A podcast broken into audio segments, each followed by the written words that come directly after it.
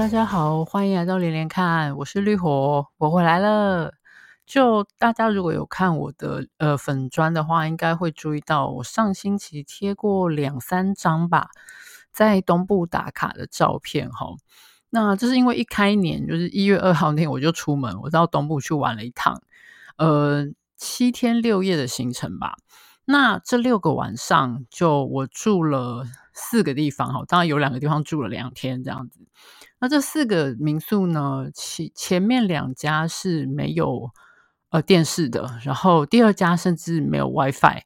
然后嗯、第三、第四家是有电视也有网络，不过我。不太看电视哈，平常就不太看，再加上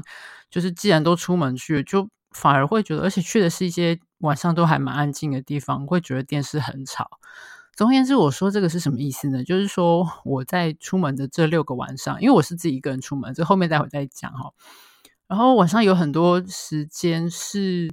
嗯，除了因为我白天还蛮的玩的蛮就是。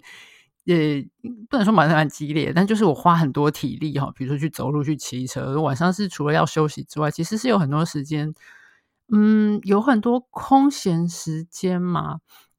总而言之，我自己当然带了手机，我有下载一些 podcast，然后嗯，我也带了一本书出门。可是结论是 我这六我这七天六夜完全没有打开我自己带去的那本书哦。我还亏，我还想说，嗯，出门在路上时间比较久，不能带太薄的，一下子就看完的话就没用，所以带一本有点厚的书。结果。完全没有打开，白白在那个行李里面占空间，还很重这样子。那我在做什么？就是这六个晚上就在每个不同的住宿的地方看他们书架上有什么书，然后诶就忍不住会捞出捞出一些嗯平常没看到，甚至根本根本本来不知道有的书哈，就捞出来看，有点像是一种好像在抽签的概念。结果我回来之后算一算，我这六天六个晚上其实也还看了蛮多书的。就想说，哎，那就把它当成是一个，嗯，这算是一个主题嘛？就是一个随机在旅途上遇到的书，哈，这样子的一个主题，有点像是抽签抽到什么就随机就拿出来看。我觉得这个东西还蛮有趣的。然后，嗯，其实 我本来因为我呃出门，我上个星期六晚上回来的哦。然后身心里还充满了那个，就身体跟心里都还充满了那个在旅行在路上的感觉。本来很兴高采烈，想说第二天上个星期天吧，就想要录 podcast，就是把那种还在路上的那种心情传达出来。这样，结果没想到我家根本就是一个罪恶的元首，一回到家就整个懒在沙发上。本来 之前那一个礼拜在外面，就是每天都。就是充满了冲劲啊，然后一早就起床啊，出门啊，跑来跑去啊，干嘛？就家什么事都不想做。嗯，好，我就觉得不行啊，到这个礼拜不能再拖下去了。好，而且，嗯，刚好也过了一个星期，其实回来才一个星期，我觉得好像已经过了很久了，我好想再出门。就是，所以今天把这一集录出来，也有一点就是把自己让自己稍微再回到那个一个星期在路上的感觉，哈，就是重温一下。在旅行的感觉吗？我还是要出门。对，为什么会一月二号一进入一月二号就出门？是因为呃，就是去年的那个，因为我上大家知道我上班嘛，所以就是上班族没有那么多假，就我的特休珍贵的特休早就已经早八辈就用光光了，所以一直拖一直拖拖到十二月终于结束，一月终于开始新的那个就是差勤年度又开始，我就一口气梭哈了我三分之一的特休哈，然后就跑出去了这样。好，那呃，我开始之前，我先大概说一下哈。我这次去东部是，嗯，去花莲跟主要在台东啦，但花莲也有待，就是去几个乡镇。那我是自己一个人出门，主要是因为，嗯，其实我本来就蛮习惯一个人出门，应该说我几乎都是一个人出门去旅行哈。然后，嗯，我家的阿宅他刚好也不是一个特别喜欢去旅行的人，因为我觉得他喜欢的东西跟他的。他要的舒适感，其实在家里就可以找到，包括什么三 C 产品啊、电视、网络啊、呃、游戏主机啊，就是就是，我觉得人这这个不是在批评什么的意思，我觉得就是每个人喜欢的东西不一样吧。然后我们出，如果就算我们一起出门，当然也一起出门过几次哈，当然，但是我们感兴趣的东西也不太一样。所以就觉得哦，有时候一起出门，但是我就觉得久时间久了，我后来就觉得我想要自己出门一趟，然后他也觉得很 OK。我觉得我们就是各自做自己喜欢做的事情，这样就好了哈。那我自己也觉得很轻松，只除了一个人出门的差别是，就是没有人跟你分摊住 宿费，或者是说你是出，假设你是出门去国际旅行移动的话，比如说你在机场去上厕所的时候，没有人帮你看着你的行李什么之类的哈，这种小事。好，那我去了几个乡镇，那因为我自己没有在，我不会开车哈，那也不知道几百年没有骑过摩托车。总而言之，就是我是用大众交通工具在移动。其实我很喜欢用大众交通工具来移动这件事。然后，其实对于我对台湾某一些嗯某一些景点，或者是台湾到处都有的民宿哈，还蛮多地方是你如果自己没有开车，还就不太能够到的地方。我对这一点有点。嗯，不甘心嘛，或不服气嘛？我觉得，嗯，不是说每一个人都要可以去所有地方。可是，如果你今天这个地方是一个景景点或旅游点，可是只有开车的人才方便到达的话，嗯，我觉得，嗯，有点不不公平嘛。没有啦，反正就是我个人就觉得，哼。我要做到，尤其是像东部，我想大家知道，尤其是像海线哈，嗯，待会诶，好，现在顺便 讲一下，就是其实没有那么方便的交通。你如果去网上稍微查一下，大家什么布洛克游记啊，几乎都是理所当然的设定你有车，不管是你是租车也好，还是自己就是开车从，比如说你假设从呃你从台北或从高雄出发之类的，就是理所当然的设定你是开车的。那嗯，我不，我就觉得说，难道一定要开车，一定要自驾才可以完成这个行程吗？然后我觉得，诶，其实不用啊。我设计了一下，我觉得我这样行程走还蛮愉快的。然后更重要的是，我觉得在东部的感觉，嗯呃，我觉得很适合用大众交通工具的速度来进行这样的旅行，而不是说，当然开车有开车的好处，你方便嘛，好，然后你。嗯、呃，你在移动的过程中，你的行李什么的都很方便，可以堆在车上，然后你可以从点 A 到点 B，嗯，很直截了当这样子。那我没有要批评这个的意思，就是我自己是习惯用大众交通工具来移动这样子。那我也不能说我是一个特别有耐性的人。假设今天我是，比如说我家在高雄哈，我要从台北回高雄，我也是想说，如果是。有一个明确的目的地，我也是想要赶快到的。我不会想说，嗯，为了要享受旅程，我就 坐一个很慢的车。没有，我当然绝对是坐高铁。哈，以前还没有高铁的时候，就是坐飞机。有一阵子，呃，我不知道 大家还记不记得北高线那时候其实还蛮重要的。虽然我家其实离，呃，飞到高雄的话，我家离小港机场非常远哈。然后我住的那个时候住的地方离松山机场也很远，所以其实我在北南两端的那个要到机场，其实都还是要花一些时间的。可是。就是不喜欢花很多时间在那个从点 A 到点 B 的路上。那我现在回高回家一定是都是坐高铁，尤其是坐那种绝对要买到那种停的站很少的哈，就是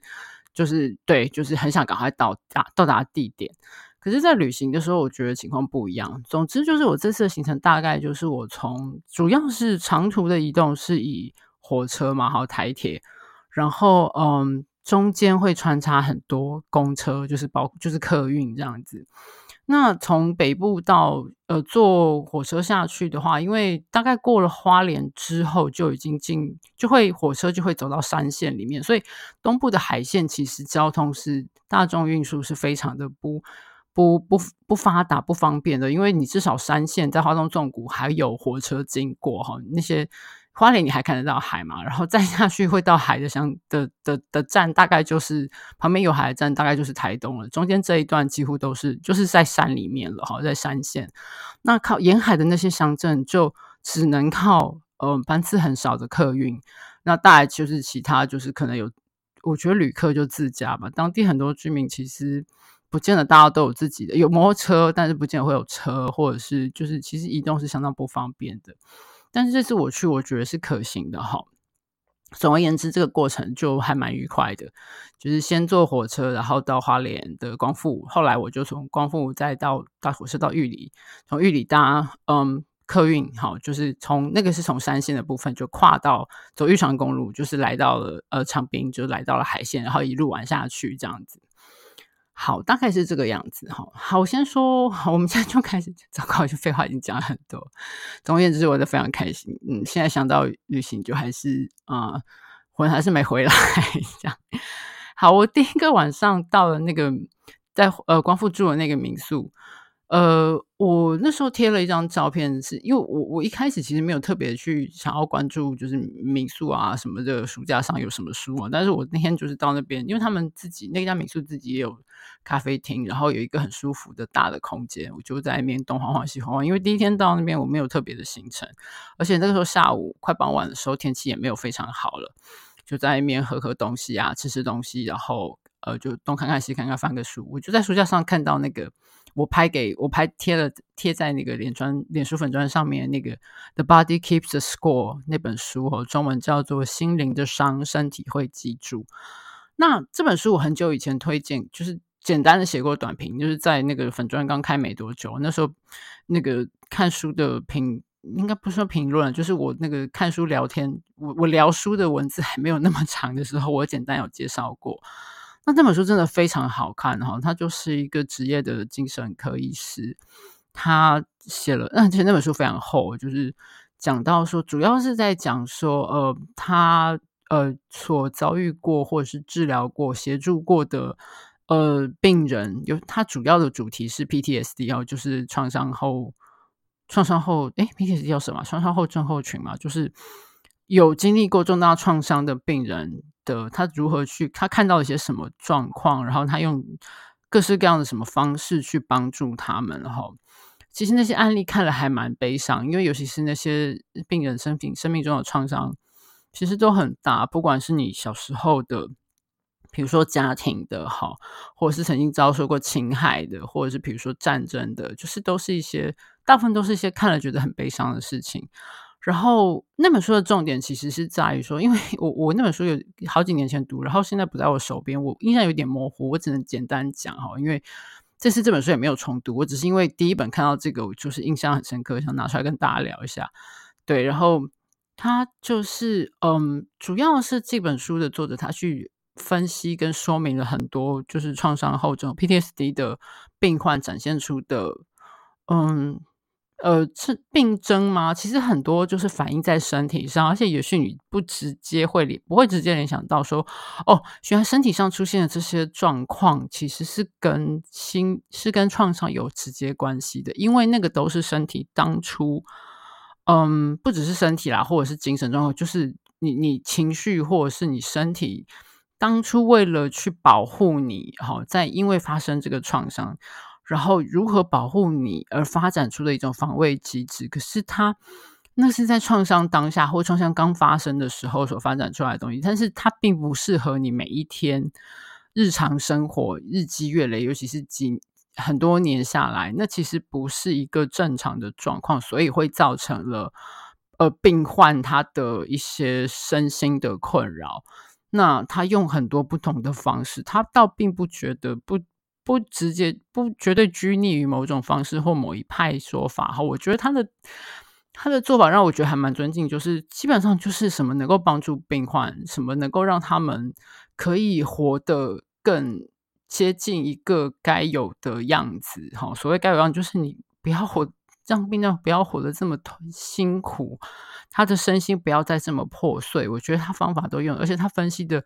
他就是循序渐进讲的，其实那个案例都看得还蛮。因为也可以说感人吧，除了看了很难过之外，也很感人。那我记得那本书的翻译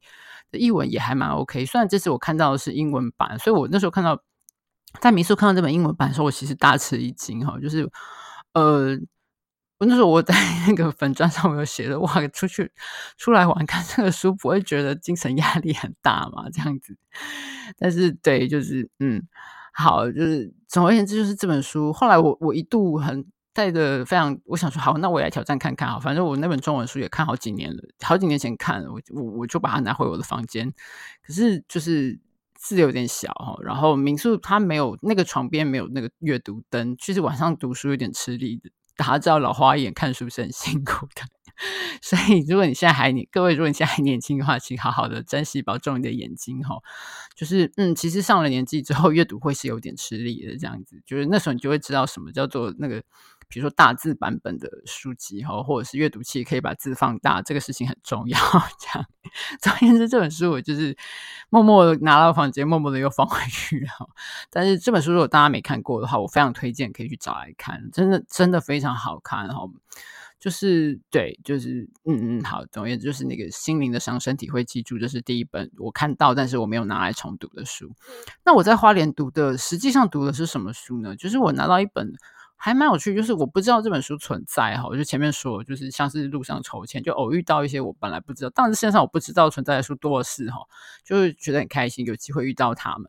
这本书叫做《海有岛人》，那个海就是大海的海哈，海上有岛屿的人，就海有岛人。它是一本像是呃，就是杂志形式的书哈。那呃，它的出版的。就是出版社跟作者是都是叫做写写写写字工作室哦，所以是不止一个人，但我不是非常确定这个写写字他们的背后的故事跟组成是什么哈。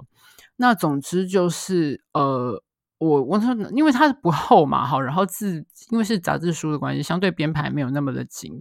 对于 老晚上的老花眼来说比较没那么吃力哈，然后。它基本它是正反两面都可以翻的哈，那它的那个右翻的那一面是小说的形式哈，基本上写的是一个呃，主角是第一人称，就是他在台北是做呃，我想想看是媒体还是出版相关的东西哈，然后他的母亲是呃阿美族，然后但是从小时候他爸妈就离婚了，然后他们的关系很疏离，后来就是。故事一开始是他接到就是他妈妈的朋友的联络，就是妈妈已经过世了，那然后叫他来参加他妈妈的海葬，他就是后来就是到了台，那因为妈妈在花莲嘛，哈，所以他就去了花，从台北去了花莲，然后就慢慢的认识了一些些妈妈生活圈里面的人，然后重新去认识这个他其实很疏离，而且也有一点不能谅解的妈妈这样子，这是这一。这是小说这部分哈，那左翻的那一面哈，就是比较，就是很明显是一个像是报道形式哈。那他，你看他的目次，他就采访了一些呃呃，就是几个重要的地区的部呃，包括部落哈，包括社区的一些活动，比如说有呃几个部落的海祭哈，或者是捕飞鱼的活动，那也有一些新兴的呃跟海有关的。产业也好，比如说他们讲去采访了一个什么定制渔场哈，或者是呃海上休闲活动这些东西，那访问了很多，呃有一些是致力于在比如说部落文化保存，那他们他们也他主要我记得访问到的是，因为 书不在我手上，我只能用回忆的哈，就是。访问到有主要有两个不同的阿美族部落，他们也会特别说明说，就是其实虽然都是阿美族，可是部落跟部落之间的大家的呃习惯或者是有一些讲究是不一样，然后做法是不一样。那另外还有就是那个呃，哎，等一下是。不是平埔族，对不起。另外还有一个是什么族？对不起，等下我想到我再说哈。就是有三有有两个不同的族，然后其实是主要是三个不同的部落，他们的习做的一些关于文化的保存跟想要重拾一些失落的传承哈。然后嗯，然后里面还有一些呃，那当然也介绍很多就是在做这些事情的。哎，我想起来是噶玛兰族哈，对不起，年纪大了，就是噶玛兰族跟跟呃呃跟阿美族哈。那他在里面也有，当然也采访了很多实际在做这些事情的人，比如说在做文化保存的哈。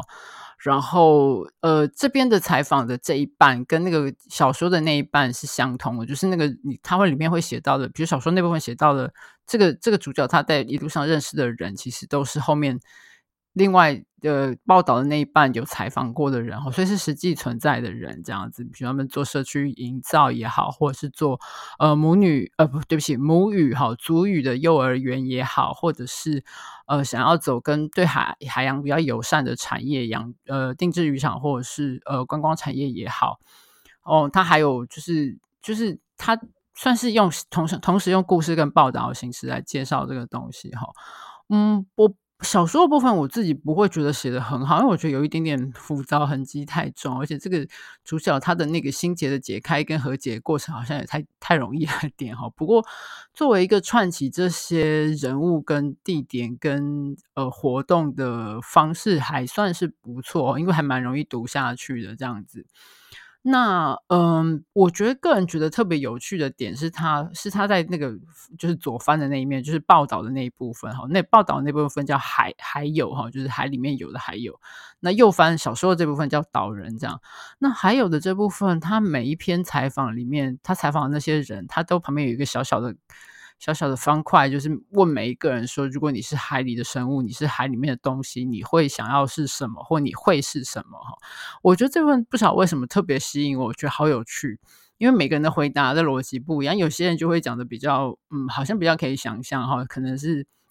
他喜欢的东西啊，他喜欢的动物啊，哈，然后或者是那个东西象征的是什么哈？可是有些就回答得很直接哈，比如说那个呃，我记得他有访问到一个是，就是他在那个某个部落访问那个捕飞鱼的飞鱼的那个捕捉的那个呃捞捕的的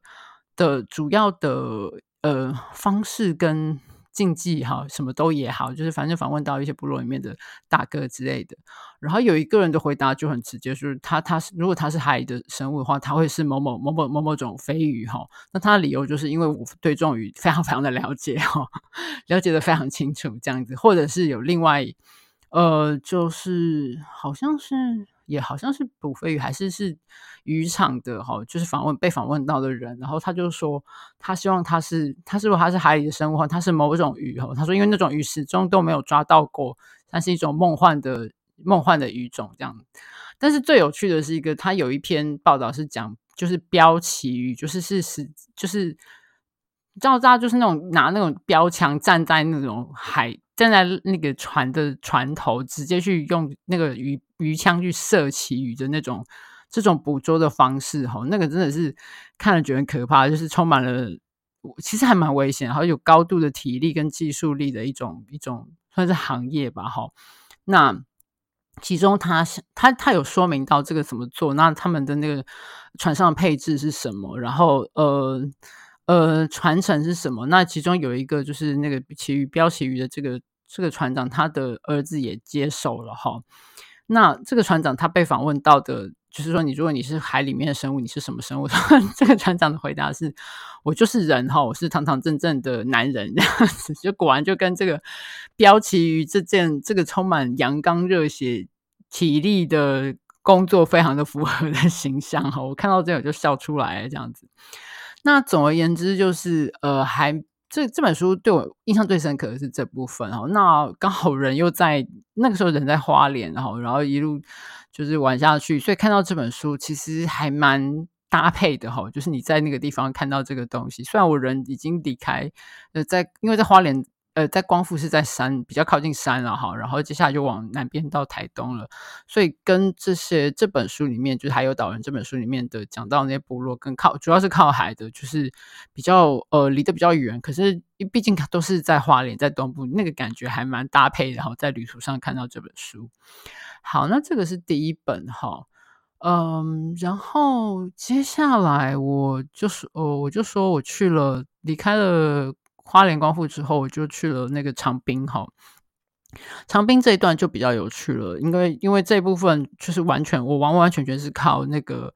呃顶东客运哈的八诶八一零一八一零二八一零五这一系列的那个的车在规划我的行程。然后早上我从民呃包括我到了那边哈，我如何到达民宿哈，然后我如何从每天如何从民宿出门，然后要去觅食或者是去租脚踏车。然后就是这些，我都是当然这个事先要查好那个客运的那个车表哈。那像我有有朋友之前去，他是直接在玉里就是租了，他是搭火车到玉里，然后在玉里租了摩托车，就是骑车到长滨，所以在长滨就是用摩托车移动，这也是一种方式哈。那当然我们后来有交换一些心得，就是 他看到一些什么东西，或者我看到一些什么东西，我们两个就是不同移动的方式的感觉还就还蛮有趣的哈。那我自己的心得是，顶东客运就是因为毕竟就是海海线的客运车班次是真的很少。那你事先查好之后，我觉得如果他跟你的行程规划是搭得上的话，我觉得是其实我还蛮方便。我这几天那几天我在东部移动的时候，我就觉得顶东客运惠我良多，尤其是哦，虽然它班次很少，可是我坐的我大概。呃，前后坐了八九八九趟车吧，哈，不管长途还是短短，其实没有多长，因为如果都是在长滨移动的话，大概十分钟之内的车程就搞定哈。因为路上没什么车，也没有什么人，所以这个车子很快就到达你的目的地。那我的印象是，虽然班次很少，可是我做到都非常准时。那那个误差只在一两分钟之内哈，几乎都是非常准时就会到。那个你要知道，在那个。在长滨那边等车哦，除了在长滨算是市区哈，比如说长滨呃乡公所之类的比较多店的那个窄窄的街上哈，基本上你就是在台十一线上面等公车哈，然后就是前面就是海哈，然后呃后面可能有一两家民居，然后就旁边就是车子在开来开去，而且没有很多，在那种没有什么。人跟车的地方停等车，如果那个车子是有迟到的话，我相信你一定会超级不安的。可是顶东客运，尤其是这个海线的这几班车，非常的准时哈，我觉得令我非常的感动。这样子，我甚至在幻想说，因为之前我不知道，就大家可能去东部玩的时候，都会幻想要去住在东部之类的哈。那我当然也有在幻想，幻想过很多年了。但是去东部要做什么哈？那我又不想去做一些。呃，对不起，做些很文青的 事情啊，比如说开书店这种事，我是绝对做不来的，就赚不到钱。那我自己也不可能开民宿，没有那种呃接待客人的的的耐心这样。然后我自己也不太会做饭，也不可能做餐饮业。总而言之，就是一个没有什么能力的人哈。那而且我又觉得说，我如果要搬去这种比较东部的乡镇的话，我想要做一些实际上可以对大家有帮助的事情，比如说。嗯，随便举个例子，比如说，假设你今天是兽医哈，我觉得，因为像东部很多乡镇，其实，呃，嗯，光是人的医疗资源都不多，那动物就更不用说。我说的意思就是，像这种，你可以跟实际跟在地人发生关系，而且对他们有帮助的哈。那我这次做那个几趟顶东客运之后，我就开始忽然开始幻想，我也想去开，对不起，开客运当司机哈，因为我真的觉得这个实际上有帮助到当地人，因为其实我做那几趟。真的都蛮有当人是不多啦，但是是有当地人在坐的哈，尤其是晚上的车，我坐过一班大概是七点，呃，等一下，我想一下，对，七点多那个已经是末班车了哈。那我在车上就有看到一些大概国中生或高中生一样的的学生在这样聊天，然后大家各自到站就各自下车哈。那其实是有当地人在在利用的，我觉得这个还蛮重要的。那我在等车的时候看到那个车牌，也有写说，就是这个这个客运班车是受政府补助以及公众监督哈，所以如果有什么问题，请大家随时反映之类的。那想象也是啦，因为像这样子都没什么人在坐班车，然后班次又不多，如果没有政府的补贴，我觉得应该是坐不下去的哈，应该没有客运要坐这样。总而言之，就是我觉得那个海海线的客运你给我留下很深刻的印象。那我觉得那个是实际对呃当地居民有，当然我连车子都不可能不会开，更不可能去开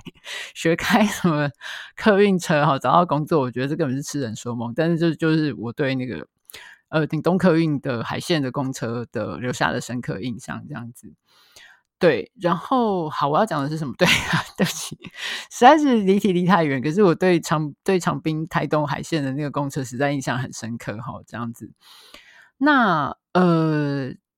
那那个在长滨待那两天，我就住的是一个非常文青的的民宿哈，所以因为非常文青，所以就是没有，当然是不可能有电视的，连 WiFi 都没有。就是，然后我自己的那个手机，因为我平常用手机的量不多。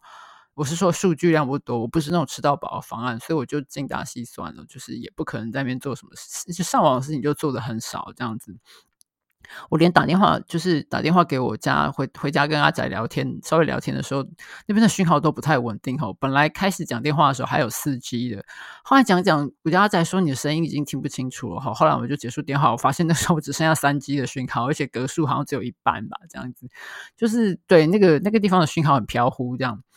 那在这个文青民宿，呃，里面有什么呢？当然有大量的书哈，因为不愧是文青民宿，那个书的种类就非常的多，也有很多就是，嗯，很文青的东西。就我看在那边看，但我我印象，如果大家看到我那个脸专贴的那个照片，脸书粉专贴的照片，就是有一我看到那本书，我真的大吃一惊，就是那个。几十年前的那个出版社好十年哦，他出了那个名家名著系列，我真的是太吃惊了。就是那个是我小时候的童年记忆哈，好像那个时候好十年，因为我们家大人买过很多好十年出的书，我现在回想起来，应该很多是那个时候的美以美国或英国为主的，很多是大众小说，比如说他发他出了很多 Sydney Sydney Shelton，他的应该就是像那种。嗯，也不能。其实《Cindy Shelton》到底写的是什么？像是齐秦，有点像是齐秦的八点档式的大众小说。对不起，我不太知道。然后我记得我们家还有一个常买的另外一个系列，这个全部都是好十年出的哈。那时候他们那个系列叫《名家名著》哈。我天那本就是《Sydney Shelton》的书嘛。然后我们家还买过很多本的系列是那个 Victoria Holt，我记得他写的是。呃，主要是罗曼史哈，有古装的，也有也有呃，诶，算现代吗？好像主要是有点有点古装哈。然后还有一个系列是，我先忘记那个作者名字的名字，但是我记得是梅林哈，就是那个圆桌武士梅林的传说，那个那个作者的书，他们也翻了好几本这样。那个是我们家那时候呃买过的翻译。我应该是我人生中最早接触到的翻译小说，对，应该是因为那时候我年纪非常小。当然，早期我爸爸妈买回来的时候，是我根本就看不懂。后来就是学会看，就是看读书之后就，就就开始看了一些这样。那比较有趣的点是，就是如果你是比较年轻的的的朋友的话，你可能不知道那个东西，就是那个时候有趣的。点是这些书都是没有版权的哈，简单说其实就是盗版书，因为没有在谈版权，就是可能就是我我猜想可能就是那个时候国内出版社觉得什么什么书有趣哈，英文的诶，这个书卖的不错，然后或者是我们觉得有趣就拿回来找人翻了，然后就出了哈，那个时候是没有版权这个东西在的，这种情况处持续了还蛮长一段时间，那我自己小时候我也没有意识到这一点。是后来到了我大概大学的时候，出现了一个东西叫六一二大限。如果你跟我年纪差不多的话，你你应该对这件事情有印象哈。那我这件事情的背景其实我也很模糊，但是简简单说就是后来台湾就终于就是台湾的出版品就是认真的，就是是呃就是翻译出版品哈，有认真的在必须要被规范，就是呃著作权这件事了。所以你不能再是看到什么国外书有趣，就是拿来翻，而且比如说同一本书，因为那时候没有版权，大家都不是有版权，就是同一本书你翻我也翻哦，就是可能同一个作品在国内有很多个不同的译本之类的这样子情况。那六月大限，我记得是那个时候，就是因为谈跟美国终于谈谈谈判，或是被美国施压哈，就是这些事情以后不能再发生了。所以那在那之前那些没有版权的译本的书，就要在那一年的六月十二号之前。是要，哎，是要处理掉，还是之后就不能再贩卖？反正我记得那一阵子市面上出现了一大堆，就是那种赶快要就是低价出清的的没有版权的翻译书哈。那是在我大学的时候，所以呃，我对这件事情有印象。那时候也买了一些这样，但那些书后来都去了哪里，我也不知道。因为后来很多书当然就是有。重新认真的呃呃合法的去谈了版权，然后重新翻译出版，就是我们现在大家看到这个市场的样子啊，包括我自己也做过这个市场的译若若干年的译者，这样。那总而言之，我看到那本就是那个什么朱门朱门，哎，等一下，那本书是什么去了？不是朱门，反正就我看到那本好十年那本书的时候，我真的大吃一惊哦。就是哇，这个是几十年前我那时候拍照的时候没有拍下，可是我后来又跑去书架上翻了一下，那本书出版的时间是民国六十七年，对，就是呃一九七八年，所以离现在已经多久了？四十，超过四十 年了齁。然后那本书的书况看起来还非常的好，所以我非常的吃惊。除了这本书怎么会出现在这里？然后而且书况看起来非常的好，就这一切都实在是太让我惊吓，这样子就大吃一惊。哦，对，朱门写痕啦，那本书叫朱门写痕。然后，呃，翻译译者那个那本书的译者是张旦哦，所以很多那个时候的，呃，在这个好十年这个名家名著系列那时候看到的出版的，呃，那个时候的译者，其实后来一直到我变成文艺文学少女，在读其他后来有，甚至到后来比较有版权的的译作的时候，很多译者都还是我常常看到的名字哦，应该就算是这些前辈译者早很早期的时候，他们就是从这个东西开始的哈、哦。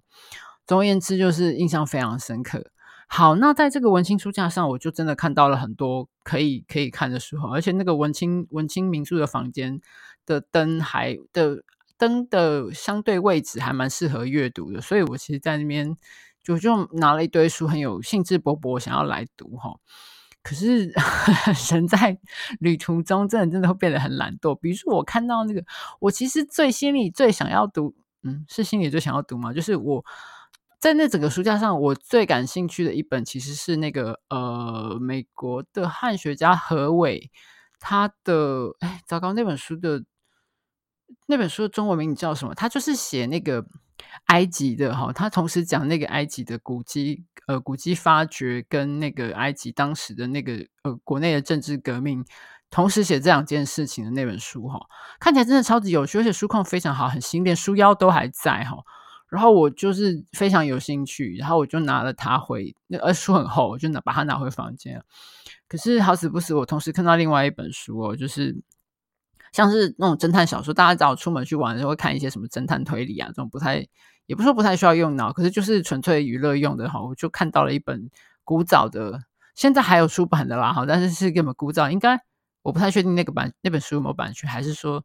这个时候，它已经成为公版权了。总而言之，是松本清张的《杀之器》。我看到的这本是呃星光出版社的版本，所以很久了哈。那个里面的那一页的那个文字还是呃，就是签字印刷那个形式，不是现在，不是后来电脑排版那种干净的版面，就是签字印刷的书。如果大家有看过的话，那个书的那个印出来的字是有一点点呃，你可以说脏脏嘛，就是有油墨感的哈。我不太确定这个是这个版本。因为我没有注意看它的那个日期哈，我不太确定这本书这个版本是，呃，实际上是在用签字印刷，还是说后来因为有些书有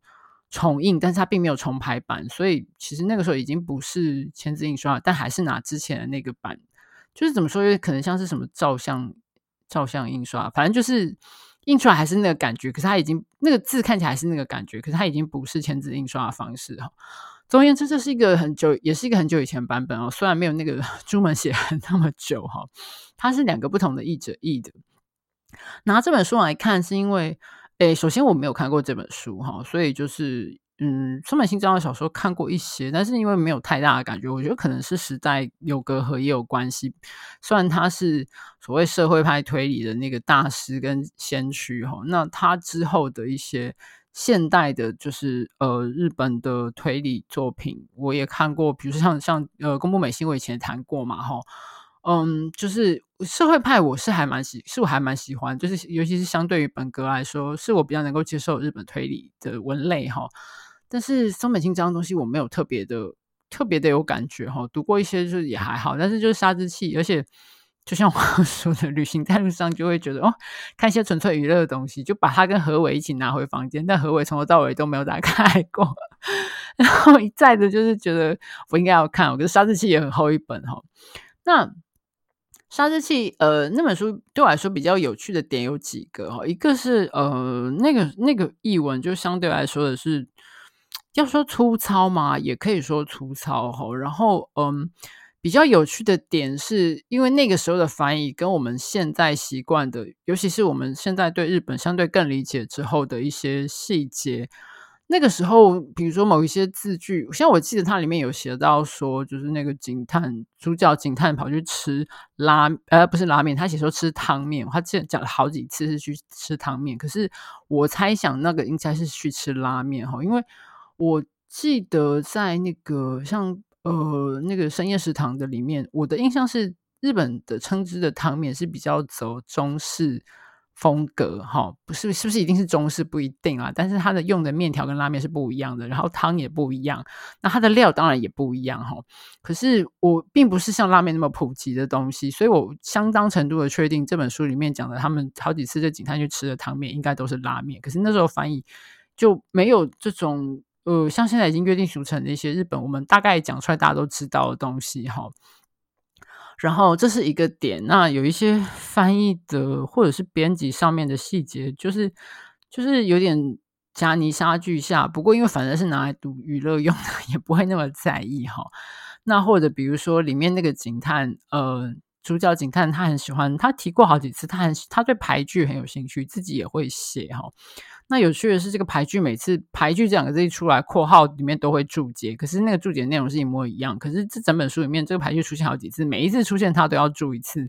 是说怕读者忘记吗？还是怎么样？哈，然后嗯，那个然后俳句，然后我印象很深刻的是，一直说他喜欢俳句，然后那个警探的另外一个搭档也常常会说，那你可不可以请你就是我对你的作品有兴趣，可不可以给我看一下？可是这个警探从来没有把他的那个作品拿出来看过，我不知道是原著就是这个样子，应该是吧？哈，就是就是觉得，那你既然都不把牌具拿出来，也对整个查案子没有没有关系的话，为什么要特别强调 牌具这个细节？我后来想想觉得很诡异，这样子。那当然还有很多就是时代感的事情哈，毕竟那个那个松本清张写故事的那个年代离现在已经很久了，然后很多做事情的方式现在看起来就觉得。古色古香哈，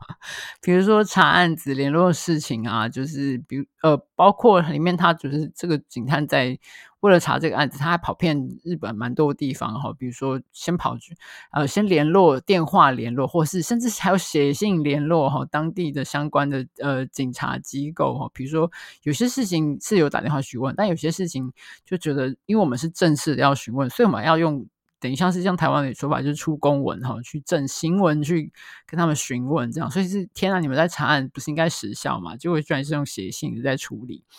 或者是呃跟人家约见，有有事情问人家哈，就是一定要约见面，或者是约在什么咖啡馆啊，或者是诶那个时候不叫咖啡馆，反正就是类似的这种非常的古呃类比式跟跟 low tech 的的做事方式哈，就很有趣，然后。还有就是这个，因为这本书非常的厚啊，案情就是之前一开始出现了杀人案，然后焦灼了很长一段时间，然后那个警察他们查案走了很多冤枉路哈。那我们这个主角他真的是跑遍了日本很多地方。我看的时候就是他他去了好多地方，都是然后是坐那个那个时候的日本的，就是他都是做为了省钱嘛，哈，就是坐呃。夜车，然后就坐在椅子上面睡，当然也不是什么舒服的卧铺之类的哈。然后坐个几坐个十几二十个小时到定点，就是司空见惯的事情，就是跟现在是完全不能想象的哈。就包括公那个火车的车速也好，或者包括那个大家的呃做事情的速度跟思考方式也好，或者是说报纸上面报纸是多重要的东西，我不知道现在报纸在日本的情况，但现在在台湾的话，报纸几乎纸本的报纸几乎是已经。嗯，差不多快要寿终正寝了哈。然后，呃，对，这本书刚刚前面讲到，就是他到处就坐火车去了日本各地。那时候我看就觉得好累哦。你他光是出远门至少就出了三四次吧，都是要坐那种十几二十个小时的的火车去的地方，而且也不是什么舒适的火车，就坐在那个车上睡觉哈。然后那个时间感是现在没有办法想象的。除了让我觉得他好累之外，然后我又觉得说。哇，我是一个在旅行途中看到一个不停的出门旅行的的警探，我觉得还蛮搭配的，觉得很有趣这样子。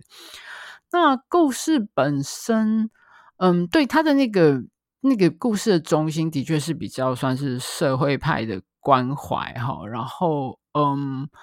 嗯，不能说那个谜底不有趣，可是我觉得那中间的过程真的拖太长。然后，我不晓得这本书当初是不是连载哈，但是我觉得其实很多细节是。是多余的，然后再加上也有很多嗯、太多的巧合或者是灵机一动，为什么那个警探会想到这件事？就是有太多事情都是牵在，就是全部都取决于这个单单独一个警探的身上。哈，故事本身应该说查案的呃查案的过程本身不是那么有说服力，这样子。那嗯、然后中间很重要的一个关键是那个日本的不同方言的口音哈。那那个东西到让我甚至让我怀疑到说，他有点不能说偏门，但是就是他很专门到我，就让我觉得怀疑说，是不是松本清张是因为在某个特殊的巧合情况下知道了这个特殊的知识，就觉得太有意思，所以我一定要拿来写一本小说。我甚至有点怀疑是这样哈，因为。就是对，总而言之 就是，但是就是那个它里面讲到，就是呃方言的某一个特殊的学问嘛，或者是那个某一个特殊的事情事实哈，是那个是整个对整个案情的关键还蛮重要，就是重要到让我觉得是哎，松本是因为知道这件事，才特别为了这个点设计出一整个案件，好像我有这种感觉这样。总而言之，就是一本看完之后，哦，对，我有看过了哈。然后，嗯，不能算是非常喜欢，但是也是还蛮有娱乐价值的。但是总而言之，我在长滨的两个晚上就被杀之气给吃掉了，所以那个河尾书就没有看哈。然后嗯，后来我还在那个书架上看到另外一本，呃，不是一本哦，是三本，让我印象非常深刻的书是《红楼梦》哈，它是地球出版社的版本。我不太确定他们这个版本是好像是成甲本还是成乙本之类那个版本哈，因为我自己手上的一个《红楼梦》版本，我记得是呃脂呃脂砚斋的版本吧，哈，那是那是简体字版的，我不我有点忘记为什么那时候会买那一本，但是我是跟一个还蛮呃了解这些东西的朋友问过之后，后来决定买这个这个版本，那时候读的还蛮喜欢，anyway。总而言之，那个地球出版社这个版本，我我一开始看到那个《红楼梦》三本放在那边，上中下三本放在那边，所以我是有点敬佩的。就是我觉得，如果你在那个文青民宿住上一个星期之类的话，我觉得其实是可以慢慢把那个《红楼梦》从头到尾看完。哈，那地球出版社那个版本有一点有趣，是它里面加了非常多的注解。其实我有一点受吸引，因为当然《红楼梦》主要的故事什么的不是看不懂，但我。呃，也许之后我们有机会会开一集，可能不会讲《红楼梦》，但我有点考虑讲《金瓶梅》。总而言之，就是那个细章章回小说那个细节，我个人很关心的是穿衣、吃饭或者是用品的这个细节哈。那可是那个东西，通常你会出现里一个人或一个场景的形容里面，那个物的形容通常是最以现代读者来说最难理解的。他讲的那个衣服、那个食物或者那个用品到底是什么？或者说，我们大概知道那用品是什么，可是它上面它前面的那些形容词，到底是它的质料呢？是它的形式呢？是它的嗯来源呢？或者是就是其实是一个谜哈。那地球出版社这个版本的《红楼梦》，它注了非常多的东西哈，里面有一些我我稍微翻了一下，有一些就是跟我很在意的这个点有关系哦。那个那个东西它实际上到底是什么？这个形容词是什么？那我这个对我来说我还蛮蛮吸引的。那当然，它也注了很多让我觉得有点。啰嗦就是，比如说，我觉得还蛮容易理解的称呼或者是什么，反正就是有好有坏，看你自己的了解的程度或自以为了解的程度，那跟你关心的点哈。可是那本书我觉得很大的一个问题在于它的排版，它排版非常的难读，它的那个注解，嗯，注解的排排的方式有跟正文不太，因为正文大家就知道，这书是那个一呃一页就是。就是从你你的一行是从，当然除了页首页尾有空有有空天地之外，你一行是从头到尾的嘛，哈。那它的注解我记得好像是一页里面分成两栏还是三栏，就是每一行的行数是比较短，可是它的字体的大小几乎没有任何的差别，而且它的注解部分跟正文部分不晓得是为了省纸还是怎么样，几乎是紧紧的连在一起哦，就是。你根本，他虽然他的注解是放到每一章的最后哈，可是那个看起来效果非常的乱。然后我我后来觉得，就算那边住一个礼拜，我也不见得会有耐心去这样子把这个版本看完吧。但是我看到的时候是受到一点吸引，跟觉得还蛮尊敬的，就是居然会有一套完整的《红楼梦》放在这个地方。我不知道，因为尤其是像这种地方的，像这种。住宿民宿啊，或者什么这些，他们的书架的书流动流动的几率是很高的哈，所以我还蛮，如果我不太知道会不会下次再我就会去住哦，但是我很好奇之后那个书架上会出现什么东西哦，这个还蛮好奇的。然后我还是念念不忘，我没有看，但是明明放在身边又没看的何伟那本书这样子。好，所以这个是我遇到的第二个哦，对对对对对，差点忘记，不是不是不是，我在长长滨的那天差点忘记哈，长滨那两天不只是看了《杀之气》，另外还看了一本书，还蛮嗯，跟松本清张还蛮差别蛮大的，就是村上春树，我自己也很吃惊，为什么会看哈？那个是。这本书不是我从公共区域的书架拿到我房间，是因为他每个房间也有书架，他刚好那本书就放在我的书架上，是那个村上春树的短篇小说集，就是没有女人的男人们。那我自己其实不怎么喜欢村上春树哈，就是呃以前是文艺青年、文学少女的时候看过一些，可是我后来我刚刚查了一下村上的著作表，其实我读过他的作品也不多，短篇小说跟长篇小说各大概三四本了不起吧。后来我对他就失去兴趣了哈，然后嗯，在比较后来我有读到的是他的那个散文集，早期的散文集三本，就是那个村上朝日堂吧，就是有三本书，有三本散文集都是这个名字哈。前两本其实真的还蛮有趣的，可是到了第三本之后，我开始觉得无聊，所以我后来没再继续看。而且我我对照一下那个时间，前两本是他还没那么有名的时候，然后文章的篇幅也很明显的比较短。那到了第三本，他好像已经开始出名了，文章篇幅变长，然后我觉得也开始出现一些让我觉得，嗯，就像我之前有提过，就是我觉得，呃，散文是一个很吃个人口味的文文类哦，就是你喜不喜欢这个散文，跟你的个性，跟你跟那个人，嗯，大家气味相不相投很大的关系。反正到了从那个朝日堂的第三本之后，我觉得他就出现一些我很不喜欢的气味哈、哦，所以我就没有再看了。总而言之，就是其实我看村上的书看不多，那后来。这些年更是就是完全的对他彻底没有兴趣哈，就除了每年那个，呃，那个诺贝尔诺贝尔文学奖，我都说我都称之为诺贝尔大乐透哦，开奖的时候就是台台湾的 台湾的书店，这个到底是关心他还是在嘲笑他？就是动不动又会把村上拿出来讲一次哈，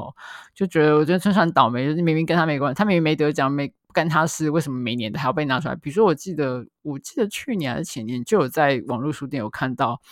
比如说，呃，文学奖揭晓了嘛，哈，他们大概就会有一个卖文学奖得奖作品的专区，哈，然后甚至还会村上明明没得，就会把它当成是一个什么遗珠之类的，把它也硬塞到那个就这个促销专区去。我觉得村上有够衰哈。好，总而言之。呃，为什么会会看这本书呢？是因为就是大家就是我我预期我们之后台北台湾应该会上那个呃，就是诶那个呃冰口龙介他得了今年的诶是坎城吗的那本对对对坎城的三个奖的那个那个电影哈，应该我我猜想他应该会在台湾上院线，那个 Drive My Car 哈，台湾的翻译好像叫做在车上那。因为我有听说这本书是呃改编那个村上的这本小说，它里面有一篇是同名的的作品哈。那但是我得到的印象是，他那个电影改编的角色和或者情节有来自不只是来自那个《Drive My Car》这一篇，而是就是这本书里面的其他的故事也有好像综合在里面。所以我想说，好吧，那我看一下好了，就是至少我在看电影的时候可以有个比较或者这个基础哈，所以我就看了。然后，嗯，意外的是，就是我我这是我个人的 想法哦，就是因为我没有很喜欢村树嘛，后来有个气，它有一个气味，我也没有那么欣赏。但是这本书我那时候看下去的时候，我还蛮。快就进入那个故事里面，然后除了第一个故事《Drive My Car》让我有一点点觉得刻意，然后我一直很在意那个车长什么样，我就上网去查了一下里面那个什么黄色的 Sub 哪个形式的敞篷车，哈，查到是觉得还确实还蛮帅。一开始看到他写说是黄色，我还很难想象，可是查了一下，觉得嗯，我同意哈，这个车是这个样子，配这个黄色是 OK 的。这样，总而言之，他后面几个故事，我应该说是那个故事本身，或者是讲故事的方式，就是。我暂时忘记了这是谁写的小说，我也不是很在意。就是那个故事本身讲的还蛮吸引人的哈，所以我就很仔细的看了下去，就是一直看到很后面。比如说像那个对，尤其是印象深刻，呃，我比印象最深刻的是那个独立器官那一篇哦。虽然我觉得它的转折让我有点意外哈，但是那个整个铺陈的过程，我是还蛮。呃，读的还蛮投入的哈，就是觉得那个故事是本身是吸引我的。那比较后面的几篇我就没有那么喜欢。那个恋爱的杀不杀，我觉得尤其是跟其他几篇感觉，他又让我回到哦，强烈让我想起哦，这个就是村上春树的小说啊。后来我，我回来查了一下，才发现这这一篇小说本来是日文版的这个。没有女人的男人们这本书里面没有的哦，是中文特别收录，所以本来他本来就不是在这本书里面，所以我觉得可以理解他那个形式的突兀哈。那那个雪哈拉沙德让我有一种这故事没讲完，或者是等一下 他该不会是故意的吧？因为雪哈拉沙德就是一千零一夜故事里面那个讲故事的那个人。他果然每个故事都没讲完，没有我我所谓的没讲这个故事，这篇小说我觉得没讲完，不是说他故事本身没讲完，而是就是他的那个这个机构，或是这个这个主角他们俩，他跟这个女人的关系，或是就是他那个设定很模糊，好像带一点点，嗯，你不能说是科幻，但是你他们那个关系或者是那个地点都讲不清楚，让我有一种，哎。就是所以就像我刚刚说，我觉得这故事没讲完，是他的那个旁边的那个东西没没没有特别该该补稍微补清楚一点地方没补清楚，让我觉得这故事本身有点飘哈，就有点弱这样子。然后嗯。然后其中有一个牧野哈，牧野那个就是一个老婆出老婆外遇，后来他分就离婚的一个男人的故事。他开那个酒吧，然后酒吧结果没想到，本来是一个以为是一个很写实的故事，后来居然开始出现一些有点奇幻的味道。我觉得嗯。看到后来有点哎，到底发生了什么事？哦，后来也是回来查资料才发现，说是他下一个长篇，我不知道是哪个长篇。如果大家知道，可以告诉我哈。说是村上春树这本这篇短篇小说是他下一个长篇的原型。想说哦，那我大概就理解这本这篇，如果它发展成长篇，大概又会是那种哦，这个果然就是村上会写的小说的那种感觉哦。当然这是我个人的偏见啦，因为我这个人没有特别喜欢村上这样子。但整体来说，这本书觉得还。还还可以哈，没有那么没有那么不喜欢。那我当然就看完之后，我现在是当然就是非常期待那个对那个呃《Drive My Car》那部那部片子哈。那有因为毕竟我是为了那部片子看这本书的。总而言之，就是拜他所赐，我就是读了非常久违的哈。拜宾口龙杰所赐，就是读了非常久违的村上这样子。好。好啦，那我终于要离开长滨了，我们就接下来 我就往更南边去前进了。那我接下来几天，接下来剩下我离开长滨之后，剩下两两三天的行程。那这两三天行程其实都还蛮体力密集的哈。说起来，说起来也很奇怪，就是我本来就不是一个运动咖。我之前某一集 podcast 有稍微聊到，我这这两年才开始认真的运动哈。我真的是一个非常懒得运动，然后又很懒惰的人。可是我我从以前哈。到现在就是每次出门旅行，我安排行程一定是有大量的体力活动，比如说走路哈，走路是最基本的，大量在走走走走走，然后骑脚踏车，尤其是像在台湾，嗯，尤其是一些小乡镇哈，那东部就不用说，就是很多地方都是很适合骑脚踏车，以骑脚踏车的方式来移动啊，有些地方有有专门的自行车道啊，或者是以骑脚踏车可以方便的欣赏这些风景，又不至于跑太快。我对我来说是一个很。我很喜欢的方式，这样子。嗯，当然，如果你比较不想要，觉得对自己体力没信心的话，也有电动脚踏车。像我住的某一个民宿，老板娘就说：“哎，你可以去租电动脚踏车。” 我就跟他笑，我就说：“没有诶，我出门旅行，如果要租电动脚踏车，我就会觉得我输了哈。没有 没那么严重啊，但是就是这次也是哈，我大概有我看看，一天、两天、三天。”三天还是四天，都是在有三三四天的脚白天行程是骑脚踏车哈，然后都是一起就是骑好几个小时这样，然后那有除了平常的移动走路之外，有一天的行程是在知本的森林游乐区走那个森林步道哈，就是走了两三个小时，真的很舒服，超爽的哈，就是。对，总之就是花大量的体力在在活动哦，所以嗯，明明明明本来不是个什么运动咖，为什么每次出去旅行都要做这件事，而且做的乐此不疲，我也不知道为什么这样子。好啦，总而言之，就是我后面的两三天就因为花了蛮多体力的，那后来呃比较晚上休息的时候，大概就是听 podcast 啊，就比较没有在看书。那到最后一天晚上，唯一呃看的小说。最后一天住的那个民宿，它的书架就比较少哈。那书架上的书比较少，也没有什么我感兴趣的东西。那我拿了一本，但我还是还是拿了一本。这次是我重读的书哈，以前就读过，就是林立青的《做工的人》哈。那这本书因为之前读过，而且读过不止一遍了。后来我有在那个脸书上面也有追踪林立青，然后知道他做些他后来写的东西，或者是他做了一些什么。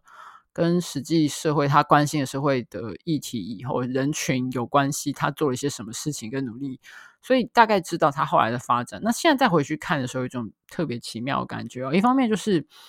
呃，他的文字的某一种某一种，不是说文字本身的生嫩，但是就是那个叙述者的，他还没有进入到所谓的文坛，或者是变成他还是纯粹的以一个。喜欢写字读书的一个监工的身份来写的文字，跟现在再回头看，那个感觉又是不太一样，有一种奇妙的，呃，有一点点生生疏跟青涩感，不是文字本身的青涩，而是那个发言者的位置的青涩哈。其实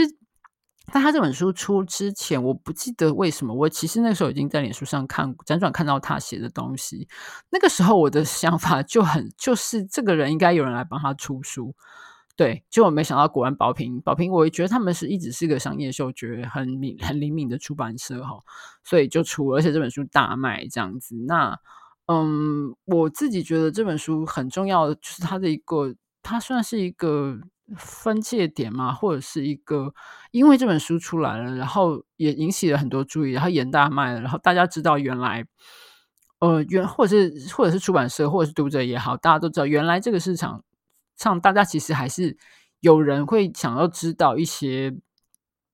怎么说啊，呃，体力活劳动者的故事，它可能不是一般文字。呃，不会是一般的出版品或或是文学作品的以前传统的描述对象跟类型跟题材哈，但是现在大家透过做工的人知道了，哎，说简单，你就是有这个市场，所以后来出了很多，尤其是宝瓶出了很多一系列相关的东西啊。那我我没有都看，应该说是大部分我都没有看哈。那嗯，就是，但是我觉得那是一个新的，开启了一个新的。嗯，不要说是类型，好像，没那么夸张，但是就是大家知道，其实有很多别的不同的人的故事是值得被听，也有很多人有兴趣去听的这样子。那嗯，林立新又像我说，我后来在脸书上 follow 他，我我其实很敬佩的一点是，就是我敬佩任何实际去做事的人，就是你关心一些事情，你有一些原则，你有一些想法，那。那很多事情其实是很困难，或者是做了也不见得会有改变。可是我真的很敬佩愿意实际下去做努力、做改、尝试去做些什么，然后帮助些什么、改变些什么的人，而不是只是在那边靠背靠物，或者是讲什么东西啊。当然不是每个人都有能力或者时间或有那个办法去做事，但是我的意思就是说，你是不是真的，嗯。就是你你的心，或比如说你做不行的话，也许你可以捐钱或者出力。反正我的意思就是说，你是不是只是在嘴巴上面念你所关心的什么社会正义或者是什么有的没的，而是你有没有把你的所谓你的行动放在你的嘴巴？你是不是只出一张嘴？我的意思就是这个样子。哈，那他，我觉得他完全是一个用各式各样，尤其他自己成为一个所谓畅销作家之后，他有了很多资源，他也很努力的去利用这些新得到的资源去。嗯，面去帮忙一些他除除了帮忙一些他本来就很关心的族群跟议题之外，他也同时借由他的高能见度，让他所关心的族群跟议题被更多人看见。就是好像因为你自己的那个像是一盏灯，你自己灯亮度亮了，他就借由他自己亮度亮的情况下，他就拿来照很多他自己本来关心的事情，或者因为他的。曝光率高了，他的人脉变多了，他的资源变多了，他也被接触或者是接触到很多他以前自己也不熟悉的议题，比如说那个小红帽、那个林薇他们的那个月经关注月经贫穷的议题，是他自己之前根本不懂也也不认识的东西，但是后来他接触到了，他也同时在学习的过程中，他把这个这个这个组织他们在做的活动，就是也让大家更多人看到，就是我觉得这点是非常我非常敬佩的。那他一直在做很多很多事情，就是你看他脸书上面，嗯，他通常写的东西文字都非常的正面，好，那我觉得他其实也是很有意意识在，不是说那种心灵鸡汤式的正面，但是就是他会把像我刚刚说的这些值得 敬佩的事情，在真正做事的人，他把这些东西，他选择把这些东西点出来，那他自己的一些压力或者是疲倦或者是什么的。那也许他就没有特别把它拿出来说，我觉得这点是我觉得很厉害的地方哈。那当他现在的文字也就因为看久了那个东西，就跟他当初做工的人回到他的原点去看那个做工的人，嗯，那个东西的这种运作的那个的那个时候的一些声色或者是一些愤世嫉俗，我觉得是一个有趣的对照跟一个珍贵的记录，这样子，嗯。对，然后对，我觉得大概就是这个样子吧。那这个就是我这次在那个路上，在旅途中偶遇的一些书哈，我觉得还蛮有趣的。虽然是这是一个有点偷懒的主题，但是就像我说的，因为我还蛮对啊，嗯，好想再出门哦，真是的，就是尤其是啊，我在呃。在东部玩到一半的时候，当然我也有稍微再看一下新闻，然后就知道就是那 Omicron 台湾开始出现本土疫情的这些。那时候我的心情就是，果然哈，就是这两年疫情下来给我的，我自己得到的教训吗？不是，就是有些事情果然就想做就要去做。虽然我这个行程也是两三个月前就排好的，就想好的哈。然后，但是还好没有再拖下去了，因为你看现在疫情又开始比较有一点严重，那大家又开始紧张，也不敢随便乱出门了。那我还好，就是趁我能够出门的时候，赶快先出去了哈，不然又在那边家里面在那边哀嚎，就天天在那边看东部的资料，也绝对没有用。总而言之啦，我不是说大家都要出门去跑，我的意思只是说，在现在这个年代，就是真的是如果你可以的话，我觉得有什么事情能够做，想要做。在心有余力的情况下，就赶快去做吧，因为 没有到朝不保夕那么悲哀。但是我觉得大家把握现在，其实还蛮重要的哈。好啦，总而言之就是希望大家都能够健健康康，好，大家保重自己。我觉得也不用太担心或惊恐，反正嗯，把自己该做的事情做好好，保护好自己。然后我觉得真的，我们是可以好好的度过的，大家不要太焦虑这样子。嗯，我还过几个月还想要再出门呢。我相信，我希望到时候，嗯，疫情应该会有一个比较好的正面的发展吧。对，我们要用正 正向的能量来结束这一集哈。